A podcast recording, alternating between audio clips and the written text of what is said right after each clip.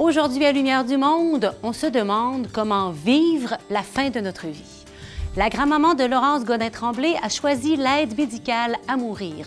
Voyons avec Laurence comment elle et ses proches ont vécu cette étape. Avez-vous déjà entendu parler d'un service d'accompagnant palliatif? Les bénévoles d'Albatros Lévis offrent ce service remarquable. Et notre philosophe préféré, Louis-André Richard, revient et aujourd'hui, il nous parle de la dignité en fin de vie. L'abbé Régis Gagnon a côtoyé pendant de nombreuses années des gens en fin de vie et il nous partage comment cela a transformé la sienne. Bonne émission!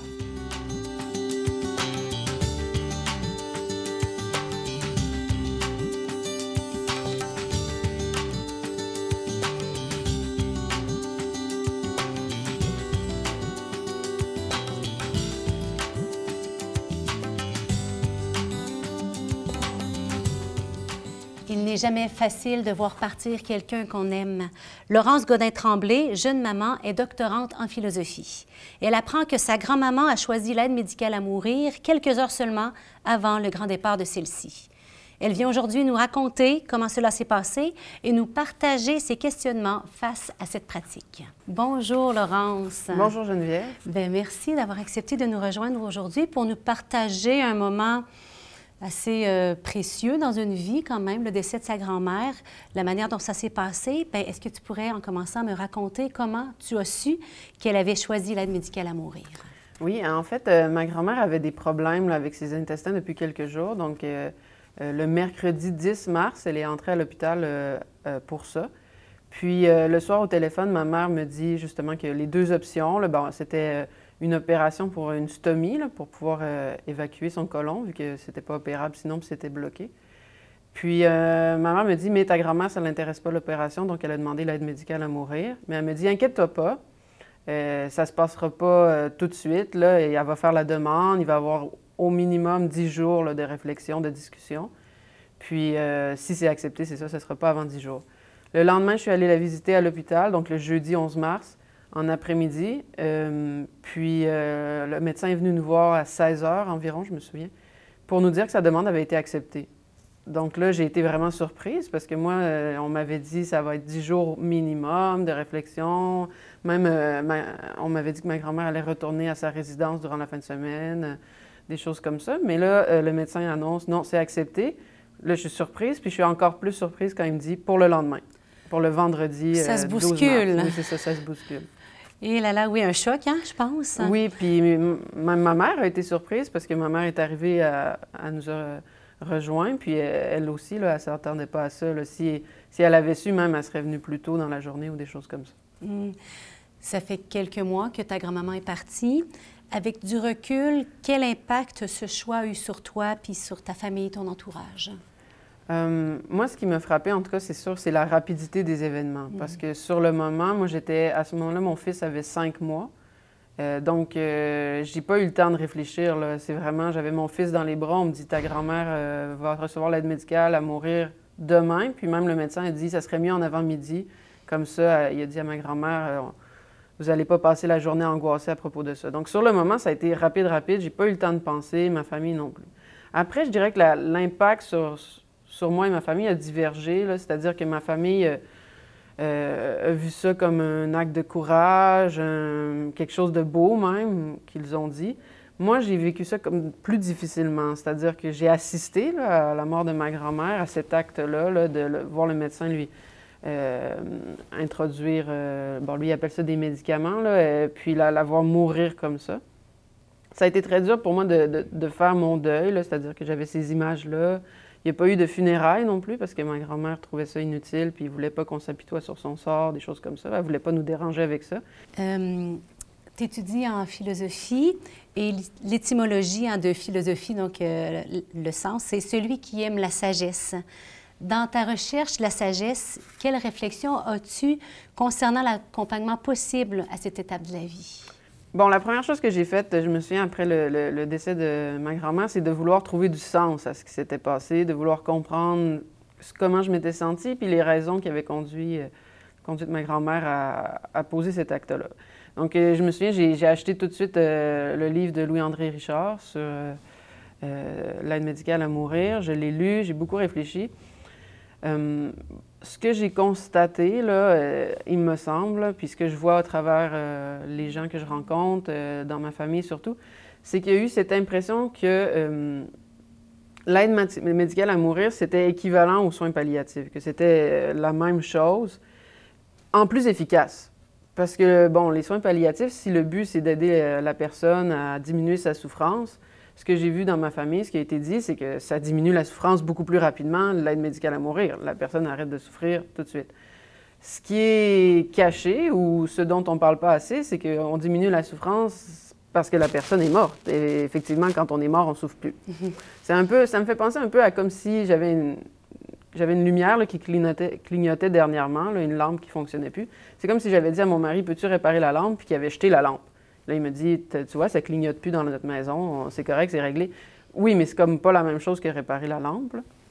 C'est ça que, les premières réflexions qui me sont venues. Les, autres réflexions qui s'en sont suivies, c'est aussi cette impression que la mort nous dérange. Parce que ma grand-mère, elle avait dit à une de ses amies, justement avant d'entrer à l'hôpital, qu'elle, elle voulait l'aide médicale à mourir, c'est sûr, même quand elle n'avait pas encore beaucoup de souffrance, parce qu'elle ne voulait pas nous déranger, elle ne voulait pas nous embêter. Puis euh, c'est ça, on a parfois l'impression qu'il existe seulement deux choix de fin de vie hein, dans notre société, les soins palliatifs ou euh, l'aide médicale à mourir. Il me semble qu'on parle davantage couramment de la deuxième option, hein, l'aide médicale à mourir. Selon toi, comment peut-on redonner de la valeur justement aux soins palliatifs? Bien, euh, c'est vraiment, je pense qu'il faut être concerné par ça dans notre société. Là.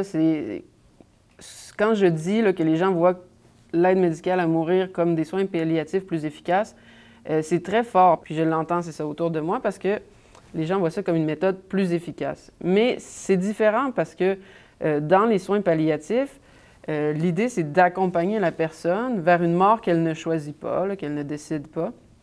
Puis je pense que dans, cet accompagnement-là, ça devrait être reconsidéré de un, parce que la souffrance, dans beaucoup de cas, est vraiment atténuée, vraiment enlevée.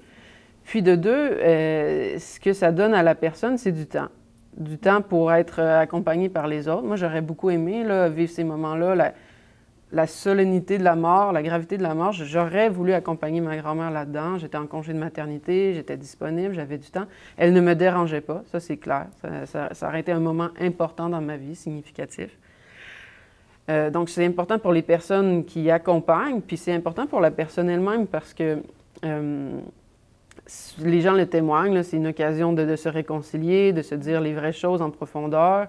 J'ai eu une conversation avec ma grand-mère, mais prise sur le coup, de surprise euh, euh, rapide.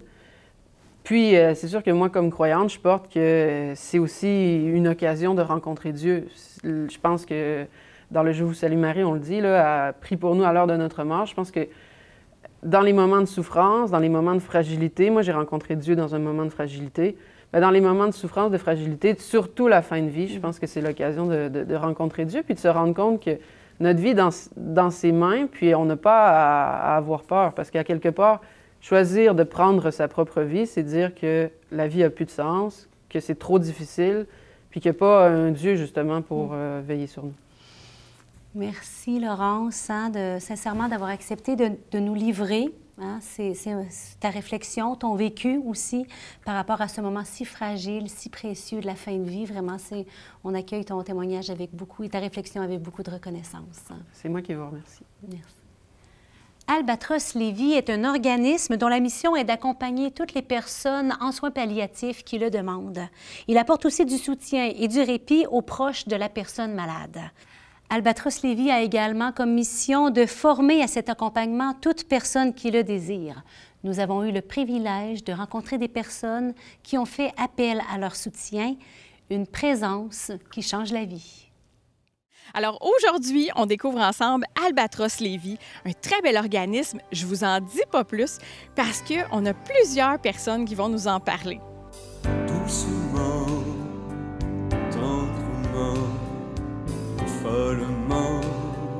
Prends-moi dans tes bras, serre-moi très fort, parle-moi encore, j'ai peur, j'ai mal. ça va bien avec Diane, à ce que je vois. Oui, oui, ça va très bien. Ça va très bien. Ah oui, vous avez une belle, euh, une belle accompagnante. Oui, Je certainement. pense qu'elle donne tout son cœur. Hein? Oui. Mais elle s'occupe bien de vous aussi, Laura. Hein, encore, hein? Mais oui. Ils sont, sont sérieux. là, puis Oui, vous avez des bons enfants. Hein? Vous Oui, avez des oui, bons oui. enfants. C'est important, ça. C'est en 90 qu'Albatros a débuté à faire de l'accompagnement auprès des personnes en fin de vie dans la région de Lévis.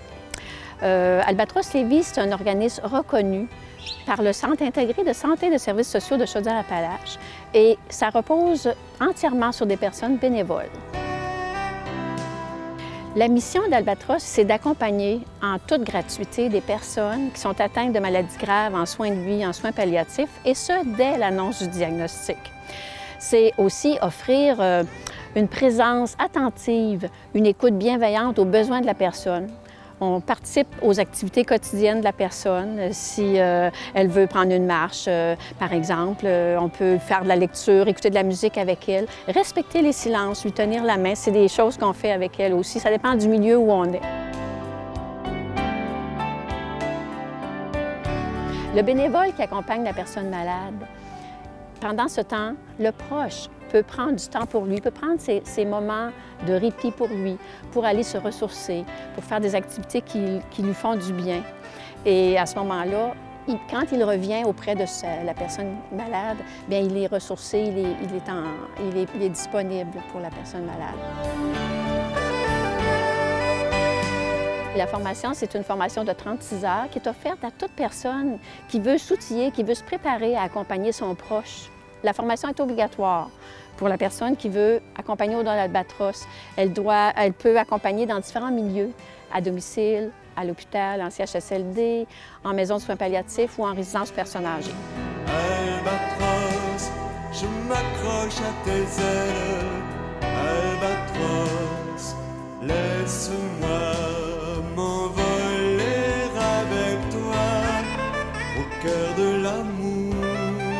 Papa, pourquoi tu as accepté que Mme Diane, bénévole pour Albatros, euh, vienne à domicile euh, nous rendre un petit coup de main? En disant que euh, Diane, Diane, j'ai pas, pas un mot à dire de Diane. Ça va très bien, elle est bien gentille. Puis, euh, toujours le beau sourire. Il y a des choses qui se disent, puis il y a des choses qui se disent pas. Les choses qui se disent pas, je me confie à, elle. On jase ce soir, elle vient. Ça va très bien, on s'entend très bien. On va prendre des marches ensemble. Puis, toujours le beau sourire. C'est- C'est déjà quelque chose pour moi, ça. On a fait appel euh, pour euh, ma mère une première fois pour Albatros et nous avons tellement adoré euh, le système et un lien s'est créé que maintenant c'est papa qui a besoin d'Albatros. Euh, ce, ce qui nous apporte, euh, c'est qu'on se sent en sécurité, on, sait que notre père, de telle heure à telle heure, est avec Diane, puis euh, on a une bonne communication avec Diane, il y a un lien qui s'est créé, puis euh, le bénéfice, c'est un peu ça, c'est qu'on on peut libérer les épaules pour le soutien que ça nous donne. Pour, devenir accompagnant pour Albatros Lévis, il s'agit de suivre la formation, de passer une entrevue de sélection et puis de, démontrer que la personne a les capacités pour accompagner, puis qu'elle a de l'intérêt pour le faire. Puis euh, elle doit consentir à, vérifier ses, à faire vérifier ses antécédents judiciaires, euh, respecter le code d'éthique d'Albatros. J'ai connu Albatros Lévis par euh, des annonces dans le journal. Je voyais souvent l'annonce, euh, je me décidais pas d'appeler, mais à un moment donné, euh, dans le fond, j'ai fait un petit peu d'accompagnement, je dirais, sans vouloir, puis je me posais toujours la question si j'avais bien fait ou pas. Parce que ce qui m'attirait aussi à Albatros, c'est que le fait qu'ils donnaient une formation, je me disais, on n'est pas laissé à nous-mêmes. Fait qu'à quelque part, ils nous donner des outils pour être ca- capable d'accompagner les gens de, façon comme il faut. Puis, exemple, si on avait besoin ou des questions rencontraient des problématiques, ben on sait qu'on peut référer à des personnes qui peuvent nous répondre là, et nous guider dans notre euh, accompagnement. J'ai toujours été à l'aise dans les accompagnements que j'ai eus. Euh, par contre, si ça m'arrivait que je ne sois pas à l'aise ou même que la personne que j'accompagne ne soit pas à l'aise non plus, il y a la possibilité avec Albatros, dans le fond, de référer une autre personne. Fait qu'il y a toujours moyen de trouver quelqu'un qui va vraiment être compatible avec la personne là, qui demande, de- qui a besoin d'aide. Puis votre chat, est-ce qu'il est de bonne humeur, votre chat? Hein? Votre minou? Il est-tu de bonne humeur? Hein, content? Alors, j'invite euh, les personnes qui ont le goût de s'impliquer, de s'engager euh, en, en accompagnement auprès des personnes en fin de vie, de suivre la formation. Aux personnes aussi qui ont le goût d'être qui ont besoin, qui besoin d'être outillées, de se préparer à accompagner un proche eux-mêmes, de suivre la formation. Aux personnes qui ont un proche, un ami, un voisin qui, est en, fin de vie ou qui a une maladie grave, de, lui- de l'informer que c'est possible qu'il y ait un accompagnant pour lui. Et puis aux professionnels de la santé de référer Albatros également, aux personnes qui reçoivent un diagnostic grave pour qu'elles puissent bénéficier d'un accompagnement pour qu'elles puissent avoir du soutien pour ses proches pour éviter l'épuisement. Le commentaire qu'on entend de la personne qui est accompagnée en fin de vie, c'est souvent « j'aurais dû appeler avant ».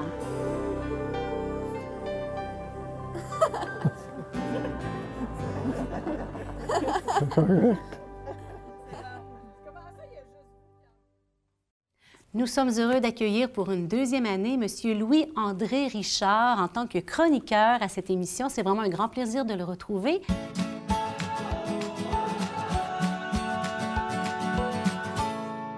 Bonjour Louis-André. Bonjour, Geneviève. C'est une grande joie de te retrouver. Tu nous parles aujourd'hui de la dignité en fin de vie. Oui, euh, merci de me donner l'occasion de le faire. En 2010, j'ai participé euh, à la consultation publique organisée par le gouvernement québécois sur la question de mourir dans la dignité. Ce qui introduit le sujet du jour. Qu'est-ce que la dignité, particulièrement entendue en fin de vie? Alors, d'entrain de jeu, je vais citer un philosophe américain, le philosophe Francis Fukuyama, qui euh, a eu cette, euh, cette réflexion, cette observation très juste, à mon avis, que j'ai repris à mon compte.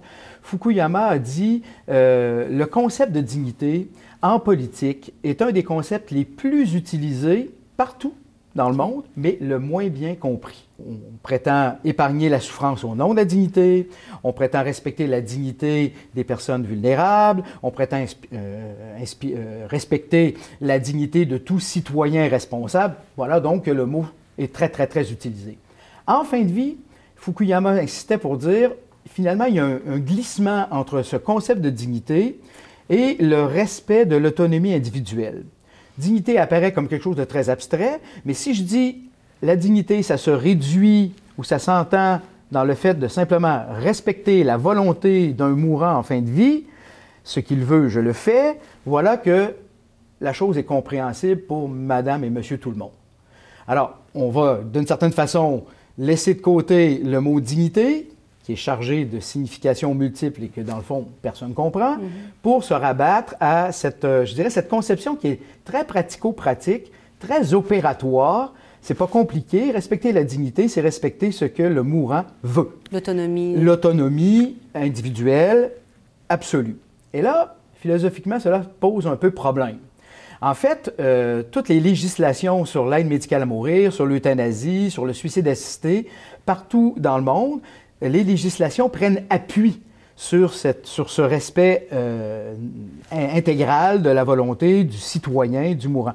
Alors, vu comme ça, les, questions que ça pose, mais euh, euh, par rapport à, la recherche de, ce qui fait, je dirais, l'essence de la manière de, bien mourir, si je peux parler ainsi, de respecter ce que c'est une bonne mort, il faut s'interroger sur quelles sont les conditions qui permettent à un être humain de terminer sa vie, euh, je dirais, de la manière euh, la plus humaine possible.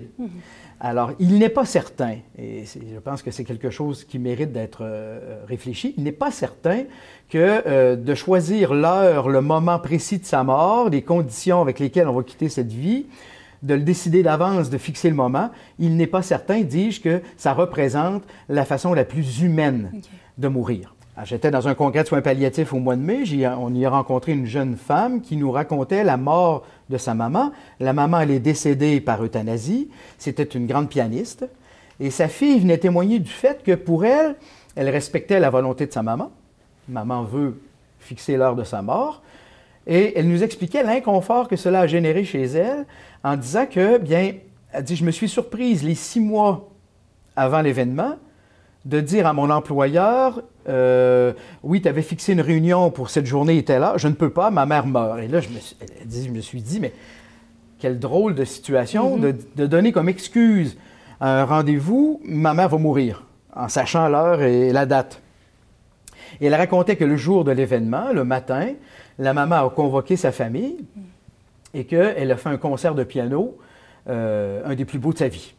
Elle est décédée à 14 heures. Le concert est à 11 heures. La maman décède à 14 heures par euh, injection létale. Et, euh, et la, la- la- la jeune fille de nous dire par la suite, elle respectait la décision de sa mère, mais elle dit, elle dit j'ai de la misère à faire mon deuil. Parce que dans sa tête, ça crée une espèce de conflit entre l'idée, oui, mais ma mère, elle était quand même pas en toute fin de vie, puisqu'elle a joué le piano comme elle l'a fait, et elle est morte quelques moments après. Euh, donc, je voulais apporter cet exemple pour être bien concret en disant, voici une aspiration à la mort paisible. Je choisis l'heure, je, contrôle et je maîtrise tout, mais ça crée peut-être euh, une problématique au niveau de, des conditions optimales, les meilleures pour une mort bien, bien humaine, bien humanisée, qui euh, s'abandonne aux circonstances, euh, où on souhaite contrôler la douleur, bien entendu, mais pas aller jusqu'à contrôler euh, en heures et en minutes le moment du départ. Alors euh, voilà donc que euh, mourir dignement, dans le fond, ça nous expose à cette, euh, euh, à- à cette acceptation d'une part de mystère, d'une part d'abandon hein, euh, au contrôle qu'on cherche à avoir sur toute chose. Encore une fois, je le répète, il n'est pas question de chercher à mourir dans des souffrances atroces, Mhm. jamais. Mhm. Mais il est question d'être assez attentif pour euh, ne pas vouloir tout maîtriser jusqu'aux dernières minutes, sans euh, prendre en, en- en compte d'ailleurs l'impact que ça peut avoir sur ceux qui restent. Merci pour cette grande réflexion. C'est vraiment, euh, vous nous amenez dans, vous ouvrez un champ très large de profondeur de compréhension, j'allais dire. Un grand merci, Louis-André. Je Ben, pense que c'est une amorce, puis on va continuer à, à porter ça. Merci. À bientôt. À bientôt. L'abbé Régis Gagnon est prêtre. Son expérience lui a appris que lorsqu'on a l'occasion d'accompagner quelqu'un dans ses derniers moments, les discussions se portent sur l'essentiel. Restez à l'écoute pour voir comment cela a transformé sa propre vie. Bonjour. Alors nous partons pour euh, le centre de spiritualité des Ursulines à Loretteville afin de rencontrer un prêtre qui a un parcours bien particulier. Il a d'abord été infirmier et accompagné beaucoup de personnes en fin de vie. Et puis ensuite, il a reçu un appel spécial du Seigneur. Alors merci de venir avec nous. On vous réserve beaucoup de surprises. Alors Régis, peux-tu nous dire de quelle région tu viens? Et nous parler peut-être un peu de ta famille? J'ai entendu dire que tu étais né dans une famille nombreuse, des frères, des sœurs. Et puis, euh, quel rang tu occupes là-dedans? Tout à fait. Alors, moi, je suis un bleuet. Un Alors, bleuet? ça dit l'endroit de je viens, le lac Saint-Jean. Alors, je suis le 14e enfant d'une famille de 14 enfants. Et ce qui m'a fait venir à Québec, bien, c'est que euh, après mon secondaire, j'avais le goût de la grande ville, de partir de chez nous. Et euh, j'avais fait mon cours d'infirmier auxiliaire. Alors, c'est ce qui m'a amené à Québec dans les années 70.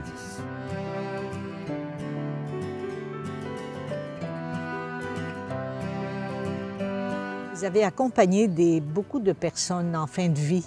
Tout à fait. Est-ce que c'est possible que vous nous parliez un peu de ce que ça vous a rapporté à vous? là? Ah, tout à fait, tout à fait. Ces 20 années et plus que j'ai été auprès des gens en fin de vie, en soins palliatifs, pour moi, ont été des, années de, de, rencontre avec le Seigneur parce que euh, autant, on, autant on me disait, les personnes que j'accompagnais, que je les aidais, autant ces personnes-là, ils ne savent pas comment le Seigneur se servait d'eux pour me, rejoindre comme tel. Et, et ces gens-là ont changé ma vie parce que quand on est dans le soin palliatif, là, on ne parle pas de la météo. Mais tout ça pour dire que avec, les, avec ce contexte de fin de vie, tu es toujours sur l'essentiel. Les gens malades, qui pour eux sont en soins pâles, Je me rappelle, j'avais accompagné un jour des parents dont leur bébé nouveau-né était en soins palliatifs. Il y avait quelques semaines. Et à un moment donné, les médecins ont dû lui dire, leur dire qu'on ne pouvait plus rien faire pour le petit bébé. Alors, je leur avais dit, euh, vous devez vivre ça un jour à la fois, une heure à la fois. hein. Et le père de me dire, on vit ça une respiration à la fois.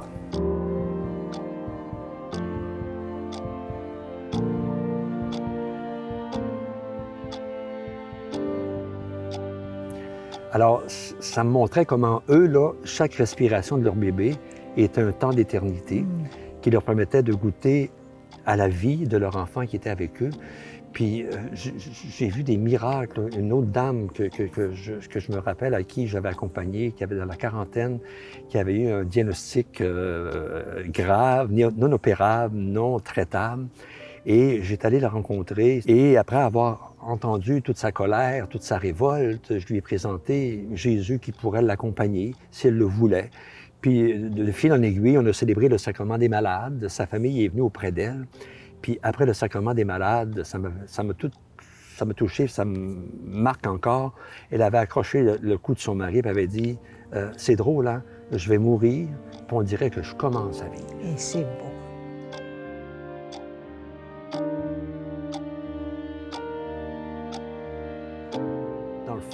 Ces 20 années-là m'ont préparé au ministère que je vis présentement. Parce que euh, euh, j'ai tellement vu les gens euh, goûter à la vie dans leur quotidien, dans la simplicité des choses. Je vois encore un grand gars à qui, que j'avais accompagné, puis il me disait, puis il, avait été dans la trentaine, puis il allait mourir. Là. Il dit Moi, j'ai redécouvert le plaisir de me brosser les dents. Ça nous rebranche sur les deux pieds à bonne place, hein? Euh, alors, tous ces gens-là m'ont tellement euh, manifesté la, la- la richesse du moment présent que moi, en tout cas, j'essaye de l'intégrer dans ma vie. Je réussis pas toujours, mais c'est pas grave. L'important, c'est pas d'être parfait là-dedans, mais d'y- arriver. Et, et c- et c'est eux qui m'ont amené à ce mini, qui m'ont préparé.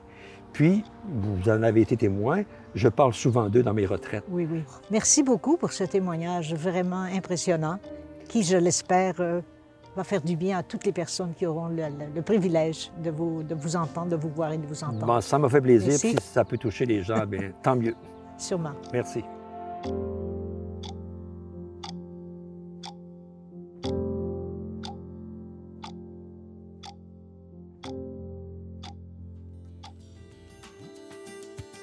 J'espère que notre émission vous aura permis d'approfondir votre réflexion sur ce délicat sujet qu'est la fin de vie. Nous cherchons toujours à donner la parole à des gens qui permettent de voir différents angles d'un même sujet. Merci d'avoir été avec nous. Je vous souhaite une belle semaine. Notre prochaine émission portera sur les temps d'arrêt pour retrouver la source en nous.